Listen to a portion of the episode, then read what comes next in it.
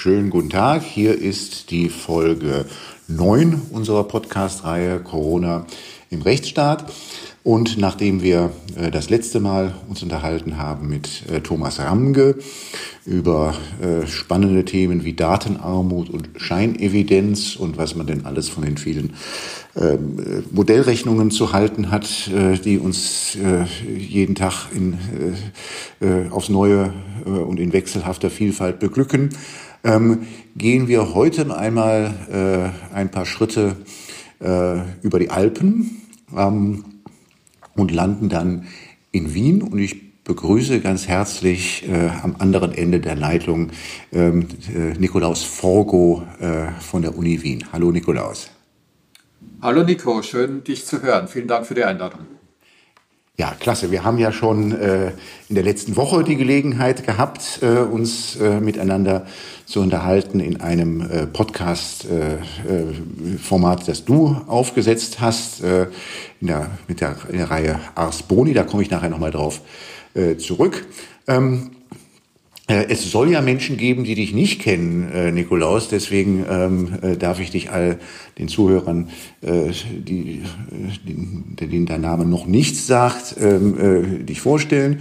Du bist ähm, äh, Professor für Technologie und Immaterialgüterrecht an der Uni Wien. Äh, das ist ja schon mal eine beachtliche Spanne, Technologie und Immaterialgüter. Ähm, wir beide kennen uns aus deiner Hannoveraner Zeit, die sehr, sehr lang war, nämlich von 2000 bis 2017 warst du äh, Professor für IT-Recht und Rechtsinformatik äh, an der Leibniz Uni in Hannover. Und dann bist du einfach wieder zurückgegangen nach Österreich und ähm, bist seitdem dort äh, tätig äh, an einem Institut für Innovation und Digitalisierung im Recht, ähm, äh, dem du vorsitzt. Ähm, was macht denn ein Institut für Innovation und Digitalisierung im Recht? Ja, ich antworte darauf immer scherzhalber irgendwas mit Medien, nicht? Also man hat, glaube ich, äh, nicht so ganz exakte Vorstellungen gehabt und mit Mann meine ich jetzt gar nicht nur die Universität und Fakultät, sondern auch mich man hat gar nicht so genaue Vorstellungen gehabt, was ich da machen soll, außer halt dieses große Phänomen Technologie und Recht, äh, das dich und mich ja seit und viele andere seit vielen Jahren beschäftigt, irgendwo systematischer als bisher möglich einzufangen. Also die Hauptaufgabe des Instituts, denke ich, ist auf der einen Seite äh, Forschung zu betreiben unter dem Stichwort Technologierecht und Technologie des Rechts und auf der anderen Seite eine Art von Fallschirm äh, für alle anderen Initiativen der Fakultät zu bilden, die halt irgendwie anschlussfähig sind in diesem Feld. Man hätte dieses Institut wahrscheinlich also vor 20 oder 25 Jahren einfach Institut für Rechtsinformatik genannt, aber der Begriff ist halt nicht mehr so sexy wie Digitalisierung heute oder Innovation. Jetzt hast du dich ja auch wohl in den letzten Jahren hauptsächlich mit dem Datenschutz befasst oder sehe ich das oder habe ich da was übersehen? Nö, das ist schon ein großes Feld, in dem ich regelmäßig bin. Ja. Auch, auch. Nicht das einzige, aber ein mhm. wichtiges. Ja. ja die, wir haben ja da sehr viele Themen gehabt in den letzten Jahren. Ähm, mit, mit der DSGVO. Ähm, und ähm, äh, ja, jetzt hast du eine, du hast eine, eine Podcast-Reihe aufgesetzt, ähm, Ars Boni, ähm, mit nicht nur mit Datenschutzthemen, äh, wo du auch viel durch die Nachbarländer und auch, die, auch, auch, auch, auch, auch weit darüber hinaus äh, gehst. Ähm, ähm, kannst du mal so kurz äh, erklären, was so das Konzept von Ars Boni ist? Ja, sehr gerne. Also das Konzept ist eigentlich so wie bei ganz vielen der Podcasts, die jetzt entstanden sind, äh, glaube ich, relativ spontan gewesen. Äh, ich wollte ursprünglich eigentlich was machen, um Studierende an der juristischen Fakultät der Uni Wien weiter gut erreichen zu können denn äh, wir waren mit dem Beginn des Semesters vor den meisten der deutschen Unis und waren von dem Lockdown daher mehr oder weniger mitten im Semester betroffen. Ähm, das war die ursprüngliche Idee und dann äh, habe ich mir gedacht, wenn ich sowas für Studierende mache, dann ist es natürlich naheliegend, über aktuelle Themen zu reden, also zum Beispiel über rechtliche Implikationen von Corona und habe von dort dann weitergedacht, das interessiert jetzt aber nicht nur Studierende, und weitergedacht in die Richtung, dass ich versucht habe, mir zu überlegen, äh, was, was kann ich anders oder was kann ich besser als viele andere, die da momentan rumlaufen. Und eine Eigenheit meines Instituts ist mir dann eingefallen, nämlich die Eigenheit, dass ich äh, ganz überdurchschnittlich viele nicht österreichische oder nicht deutschsprachige Mitarbeiterinnen und Mitarbeiter habe, sodass diese Länderberichte, die du freundlicherweise angesprochen hast, ausschließlich äh, erbracht werden von Personen, die äh, bei mir und mit mir arbeiten und die halt einfach erzählen, wie die Situation in ihrem Heimatland ist. Das hat, finde ich, den großen Vorteil, dass man natürlich ganz viele der Zahlen und ganz viele auch der rechtlichen Informationen auch irgendwo sonst nachlesen könnte, dass aber dieser unmittelbare Anschauungsfall, da gibt es jemand, der davon betroffen ist, durch diese Person, die da eben mit mir arbeitet, dann sehr gut repräsentiert ist. Und von dort dann ging es weiter. Also neben diesen Länderberichten versuche ich auch, äh, und da warst dann du dabei, äh, freundlicherweise Leute zu finden, die ein bisschen äh, bekannter und ein bisschen älter sind und ein bisschen grundsätzlicher über Corona nachdenken oder über Verfassungskrisen, wenn man das so nennen möchte, wie Corona nachdenken. Daraus ist dann so eine Art von, ähm, äh, von Promi-Schiene unter Anführungszeichen dieses Podcasts entstanden. Und dann ist ein drittes Feld, in dem ich mich besonders gern bewege, auch deswegen, weil ich eben nicht immer nur über Datenschutzrecht reden will. Das sind die ähm, Implikationen, die diese Krise auf ähm, die, die Medien und die Informationslandschaft in Österreich und in Europa hat. Und aus diesen Dingen zusammen ist das jetzt so entstanden, wie es ist. Ähm, ich, ich gehe da mit einem, einem heimlichen Hobby und einer heimlichen Freude von mir nach. Ich war immer schon im Herzen jemand, der sich mit, äh, mit Film und mit Ton sehr gerne beschäftigt hat, oft viel lieber als mit Jura. Und äh, das ist jetzt eine gute Entschuldigung, um das ziemlich uneingeschränkt tun zu können. Weil du hast, du hast diesem Podcast etwas voraus, äh, äh, nämlich man kann dich nicht nur, dich und deine Gäste nicht nur hören, sondern auch sehen. Ähm, ich habe hier nochmal äh, herausgesucht, ähm, den, den ähm, äh, Gastbeitrag, den du in die Presse äh, äh, geschrieben hast, den ich damals ganz, ganz klasse fand, mit der ähm, äh, wo du auch so schön sagst, das Grund, so schön an Selbstverständlichkeiten erinnerst, nämlich dass Grundrechte kein Schönwetterprogramm sind und gerade in der Krise Bestand haben. Da ähm, erinnerst du dich dann auch sehr, sehr persönlich an deine, an deine Jugend, weil du in Ungarn groß geworden bist. Das habe ich richtig verstanden, ne? Nö, also nicht ganz. Ich, also mein Vater ist aus Ungarn geflüchtet, hat dann meine Mutter in Frankreich kennengelernt und ist mit meiner Mutter gemeinsam nach Österreich gezogen. Aber meine Kindheit war von vielen Urlauben und Aufenthalten in Ungarn geprägt, äh, weil dort eben die gesamte Verwandtschaft meines Vaters weiterhin lebte, insbesondere auch seine Eltern. Und äh, ich dann irgendwie so zwischen den Welten war, nicht? Also zwar immer in Österreich, also im Westen, also in der Anführungszeichen Freiheit, Anführungszeichen aufgewachsen, aber im Sommer dann immer Wochen oder Monate lang in Ungarn, äh, in einer Welt, die ich, als ich jung war, in den 70er und frühen 80er Jahren als sehr beklemmend und unfrei erlebt habe. Und darüber habe ich geschrieben in dem Text. Und dann sagst du, du, äh, du fühltest dich auch daran jetzt wieder erinnert ähm, an die Jugend, so in den ersten Apriltagen. Ja. Mhm. Ähm. Das, äh, das habe ich so geschrieben und das stimmt auch. Äh, der Anlass dafür äh, war hier wie dort vor allem eine Diskussion rund um die äh, Einführung äh, von verpflichtenden, verpflichtend zu nutzenden Apps, die wir in Österreich etwas früher geführt haben, als man sie in Deutschland führt und auch etwas pointierter vielleicht als in Deutschland. Mhm. Ähm, ja, auf die Apps kommen wir sicherlich auch nochmal zu sprechen. Wie, wie schaut es denn jetzt eigentlich überhaupt aus mit, äh, mit, den, äh, mit der Lage äh, Ausgangsbeschränkungen, Schließungen in Österreich ja. zurzeit?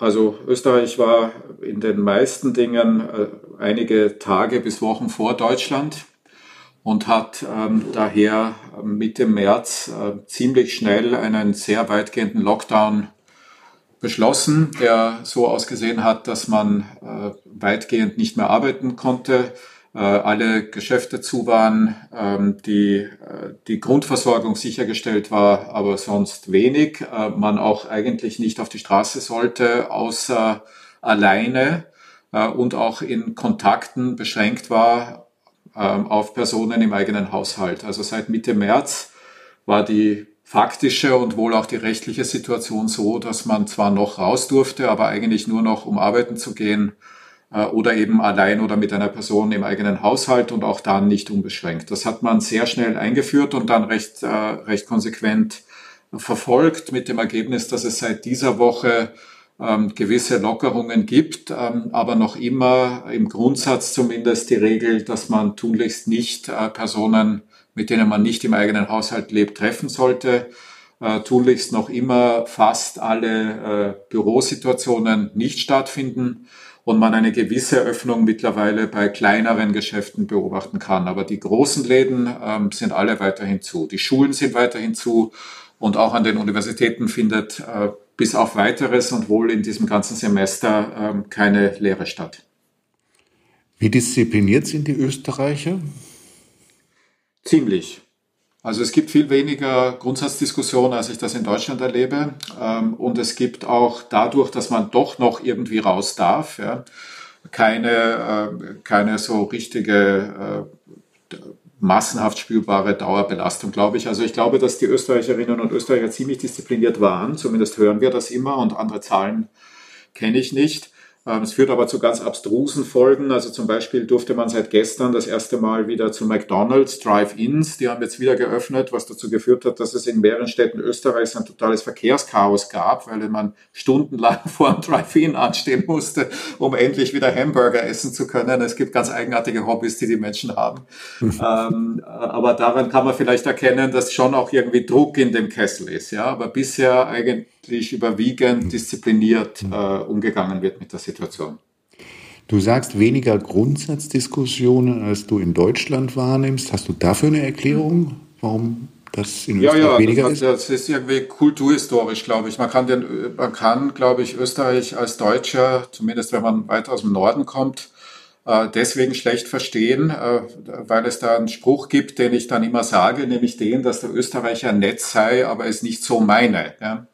Äh, wenn man ähm, also mit Österreicherinnen und Österreichern redet, dann ist das auf der einen Seite sehr präzise und exakt und genau und äh, sozusagen lege artis und den Regeln folgend. Aber es ist auf der anderen Seite dann äh, doch auch so, dass man immer die Nische, die Ecke, die Umgehung äh, vielleicht nicht sucht, aber doch nimmt, wenn sie kommt. Der Balkan beginnt in Wien, könnte man auch noch vereinfachender sagen. Ja? Mhm. Und äh, das bemerkt man äh, so im Alltag dann positiv, weil dadurch eine gewisse Flexibilität entsteht.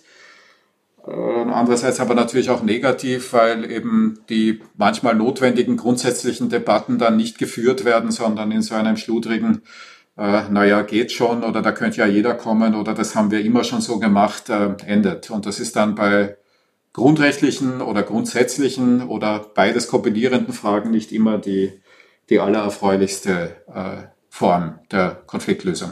Hm. Wir haben in Deutschland jetzt mittlerweile bestimmt über 100 ähm, gerichtliche Eilverfahren bei den Verwaltungsgerichten und auch Entscheidungen der Verwaltungsgerichte, Oberverwaltungsgerichte und auch äh, schon bestimmt ein Dutzend Entscheidungen des Bundesverfassungsgerichts und dann noch Entscheidungen der Landesverfassungsgerichte. Ähm, was machen die Gerichte in Österreich so?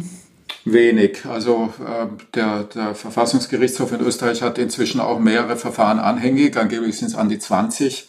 Entschieden ist aber noch nichts. Äh, es gibt in Österreich äh, dieses Institut des Eilverfahrens vor dem VfGH in dieser Form nicht. Ähm, es gibt auch keine wirklich hauptberuflich Verfassungsrichter seienden Richter. Die haben alle Nebenberufe. Viele von ihnen sind übrigens Hochschullehrer.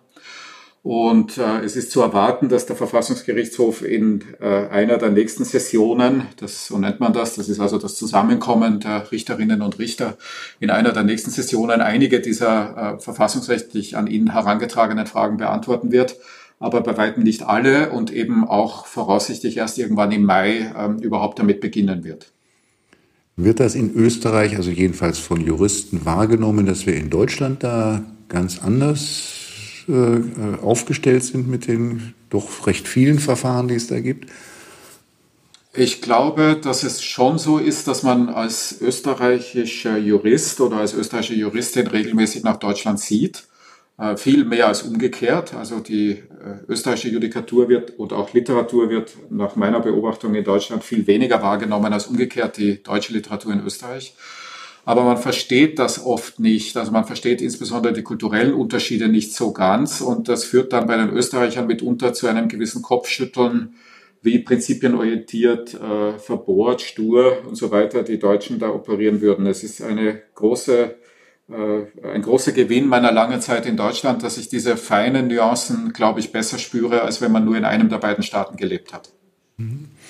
Du hast vorhin erwähnt, um mal äh, ein bisschen umzublenden, du hast vorhin erwähnt, dass du dich auch für die Medien- und Informationslandschaft derzeit sehr interessiert. Das ist eines der Motive auch war, dich dazu gebracht hat, diese Asboni-Reihe aufzusetzen. Und was beobachtest du denn da? Ja, nichts Gutes. Also äh, ganz, also die österreichische Medienlandschaft ist insgesamt äh, ein, ein Thema für, dass man äh, viel Alkohol braucht, um es bewältigen zu können, wenn man an Alkohol als Problemlöser glaubt, weil es ganz, äh, also schon unabhängig von Corona, ganz unerfreuliche Eigenheiten gibt. Es gibt eine ganz enorme Marktkonzentration, also äh, wenige Qualitätsmedien, einen Boulevard, der eben sehr stark konzentriert ist. Ähm, es gibt eine über Jahre verschleppte Privatfernsehdiskussion. Ähm, es gibt eine nach wie vor weniger werdende, weil der Markt kleiner wird, äh, Qualitätspresse. Es gibt einen, äh, einen reflexartigen Abwehrkampf gegen alles, was äh, Google, Facebook und so weiter heißt. Und das führt jetzt ganz unabhängig von Corona zu einer insgesamt schon medial nicht besonders glücklichen Ausgangslage. Dazu kommt erschwerend, dass es eine strukturelle, ich will das jetzt absichtlich so hart nennen, Verfilzung zwischen Medien und Politik dadurch gibt, dass es zwar eine recht geringe Medienförderung gibt, also offiziell relativ viel Geld zur Förderung von Medien ausgegeben wird, inoffiziell aber einen deutlich größeren Graubereich, der nämlich darin besteht, dass äh, Medien mittelbar über Anzeigen durch politische äh, Spieler gefördert werden. Also die, die eigentlich interessante Medienförderung ist nicht die paar hunderttausend oder paar Millionen Euro, die dann irgendein Qualitätsmedium erhält oder auch ein Boulevardmedium erhält, sondern die eigentlich interessante Förderung ist die äh, über Anzeigen der Bundesregierung oder der Stadt Wien oder der, äh, der Ministerin X oder Y in den Medien. Und dieser Markt ist ungleich größer als der, ähm, als der offizielle Medienförderungsmarkt.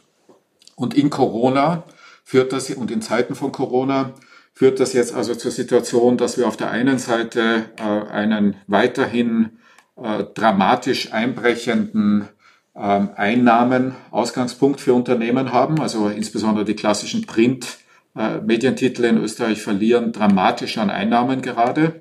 Das führt dazu, dass es an nicht wenigen Stellen äh, Kurzarbeit, Entlassungen und so weiter gibt und auf der anderen Seite eine Ad-hoc-Medienförderung, die äh, an völlig ungeeigneten Parametern festmacht, jedenfalls aus meiner Sicht, nämlich nicht an dem Parameter, wie sinnvoll ist das Medium oder wie wichtig ist es oder wie gut ist die Qualität oder oder oder, sondern die Förderung an der Druckauflage festgemacht hat, jedenfalls bei den Printtiteln. Also je mehr gedruckt, desto mehr dieser Sonderförderung. Und das wiederum führt natürlich dazu, dass Unternehmen, die äh, billig oder Gratisblätter äh, produzieren, es gibt in Österreich einen ganz erstaunlichen Markt für Gratiszeitungen, die insbesondere in den Städten während der U-Bahn-Fahrt konsumiert werden, dass also Billig- oder Gratiszeitungen und sonstige Boulevardmedien deutlich besser ähm, aus dieser Krise, jedenfalls was die Förderung betrifft, aussteigen als die wenigen noch verbleibenden Anführungszeichen Qualitätstitel. Und auch beim Rundfunk, der natürlich ein eigener äh, Bereich ist, äh, entwickelt sich eine ähnliche Tendenz, also eine ganz eigenartige Förderung der wenigen privaten äh, lineares Fernsehen anbietenden Rundfunkanbieter, so dass alles, was irgendwie versucht, äh, ein wenig innovativer oder digitaler oder zeitgemäßer zu sein, ähm, an dieser Stelle auch nicht wirklich gefördert ist. Und in Summe, um das uh, to make a long story short, in Summe führt das dazu, dass man in einer Krise, in der man die vierte Gewalt ganz besonders dringend braucht, ähm, die in Österreich in einer ganz besonders schlechten Verfassung gerade ist. Heißt das, es wird nicht so kritisch berichtet, wie du das dir wünschen würdest? Ja, das, äh, ich, da, da ist damit kann man natürlich, das kann man sich natürlich auch wünschen, dass man mehr Kritik haben möchte, aber es wird schon mal viel weniger berichtet, äh, unabhängig von kritisch oder nicht kritisch, weil es eben viel weniger an Manpower gibt, als man brauchen würde, um das äh, wirklich äh, adäquat abzuwickeln. Nicht? Wir haben eine ja auch in Deutschland zu beobachtende, aber in Österreich glaube ich noch viel schärfer auftretende äh, Diskrepanz zwischen immer größer werdenden Presseabteilungen, PR-Agenturen ähm, und wie die Medienbeauftragten und wie all diese Menschen heißen mögen, auf Seiten der Politik, denen eine immer kleiner werdende, immer ökonomisch schlechter dastehende, immer mehr prekär beschäftigt seiende Redaktion gegenübersteht. Und das äh, Verhältnis entwickelt sich in einer Krise wie dieser, in einem kleinen Staat mit einem kleinen Markt wie diesem hier nicht günstig. Du hast, äh, es gibt wohl eine Äußerung des ähm, äh, eures Bundeskanzlers Sebastian Kurz zu ähm, möglicherweise irgendwann zu erwartender ähm, äh, kritischer Rechtsprechung des äh, eures Verfassungsgerichtshofs. Ähm, ähm, was, was, was, was ist das nochmal für ein Thema?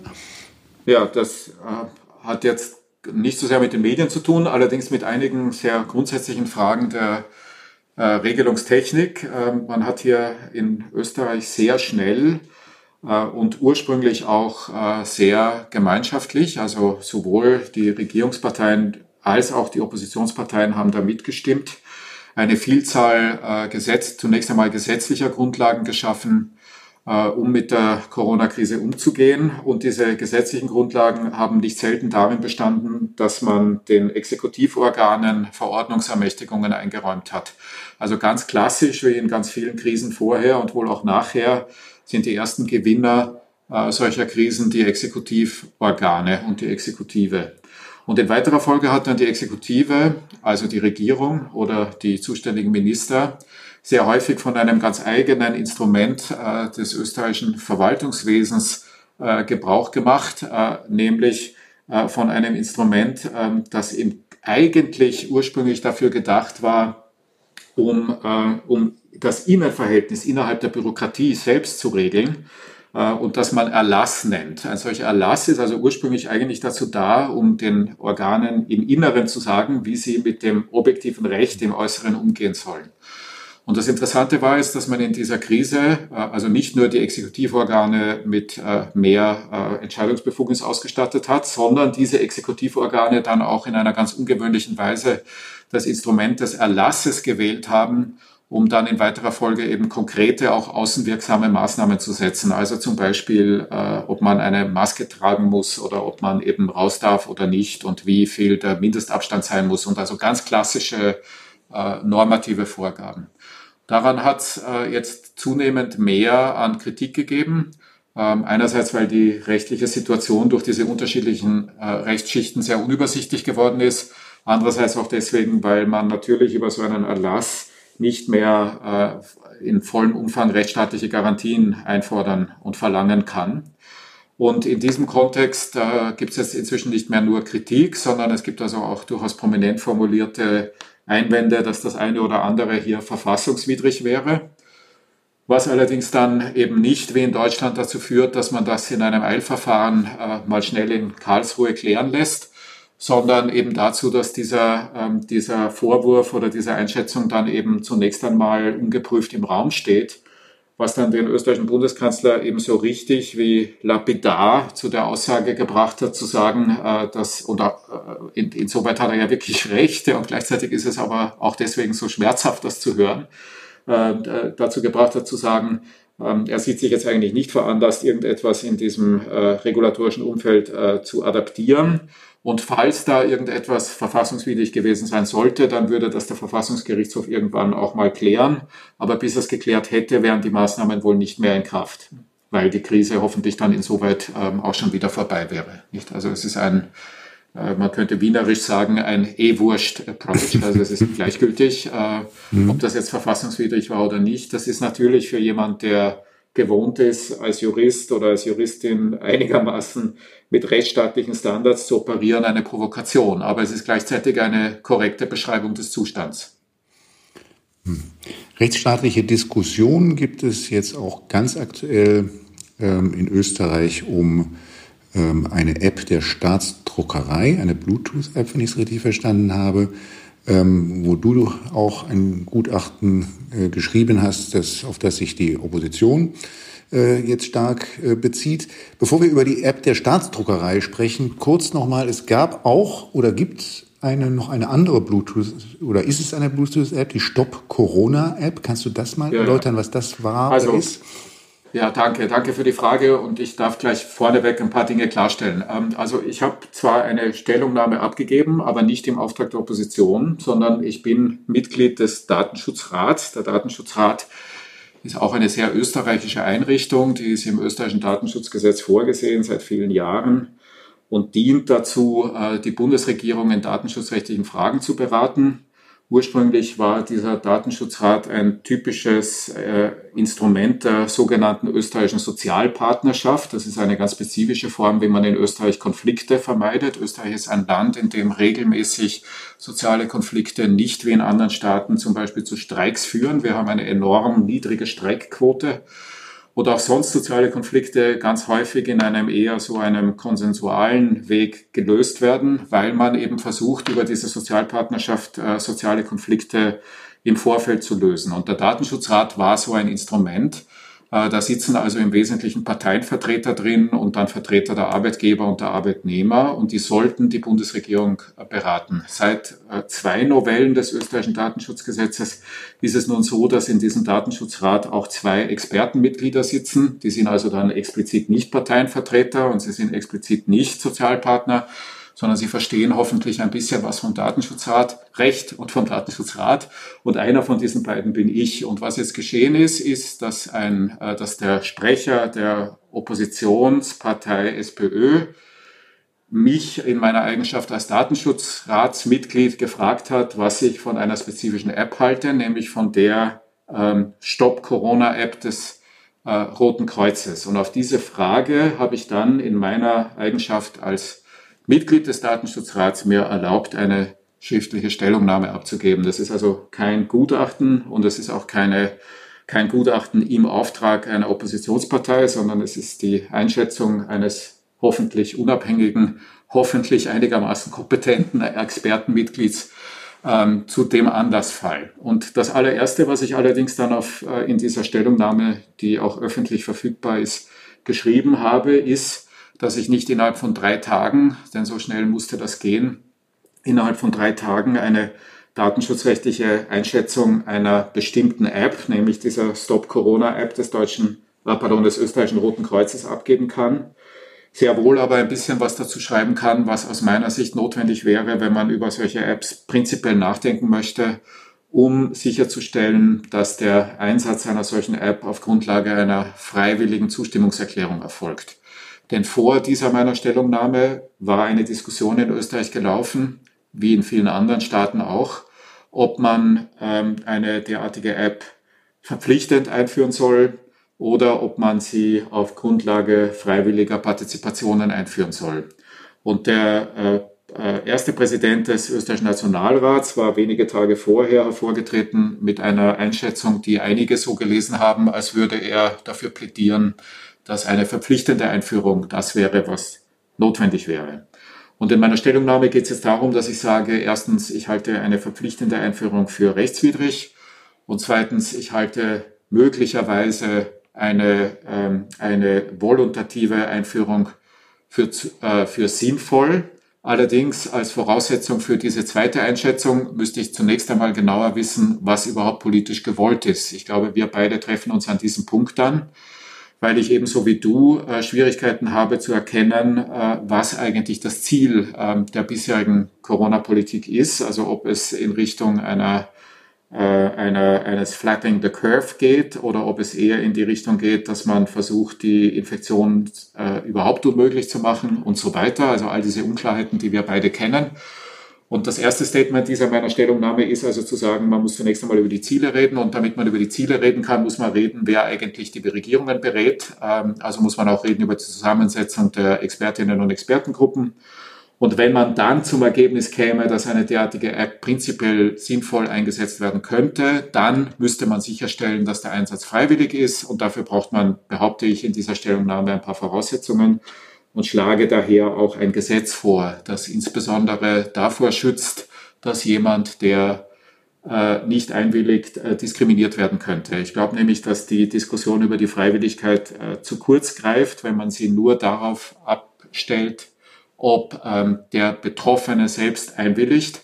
Ich glaube, dass die Freiwilligkeit viel eher dadurch gefährdet ist, dass der Betroffene da nicht durch den Anbieter der App oder durch den Staat, aber zum Beispiel durch seinen Arbeitgeber oder durch irgendein großes Handelsunternehmen unter Druck gesetzt werden könnte, weil die einfach sagen, sie beschäftigen nur noch Leute oder sie erlauben nur noch Leuten äh, ins Büro zu kommen oder sie erlauben nur noch Leuten ins Geschäft zu kommen, wenn sichergestellt ist, dass die App da installiert ist und auch wirklich läuft. Und davor glaube ich, vorschlagen zu können, schützt man besser durch ein Gesetz. Das ist der konkrete Vorschlag. Dem hat sich jetzt erfreulicherweise, aus meiner Sicht zumindest, die SPÖ, ähm, also die äh, Sozialdemokraten, äh, die die Oppositionspartei sind, auch angeschlossen. Also es gibt die politische Forderung nach einem derartigen Gesetz, in dem die Freiwilligkeit abgesichert ist, aus äh, Richtung der Opposition.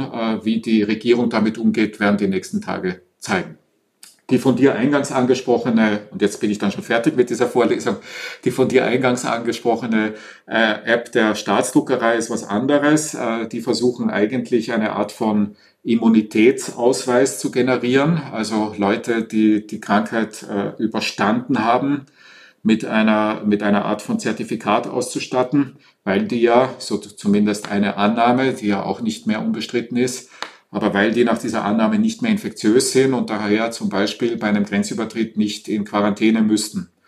Und in dieser App bin ich äh, nur am Rande beteiligt. Also man hat mich gefragt, ob ich mir sowas mal äh, datenschutzrechtlich näher ansehen möchte, was ich mal grundsätzlich auch äh, erklärt habe, bereit zu sein. Aber ich habe da keine abschließende Position, schon allein deswegen, weil die App noch gar nicht entwickelt ist.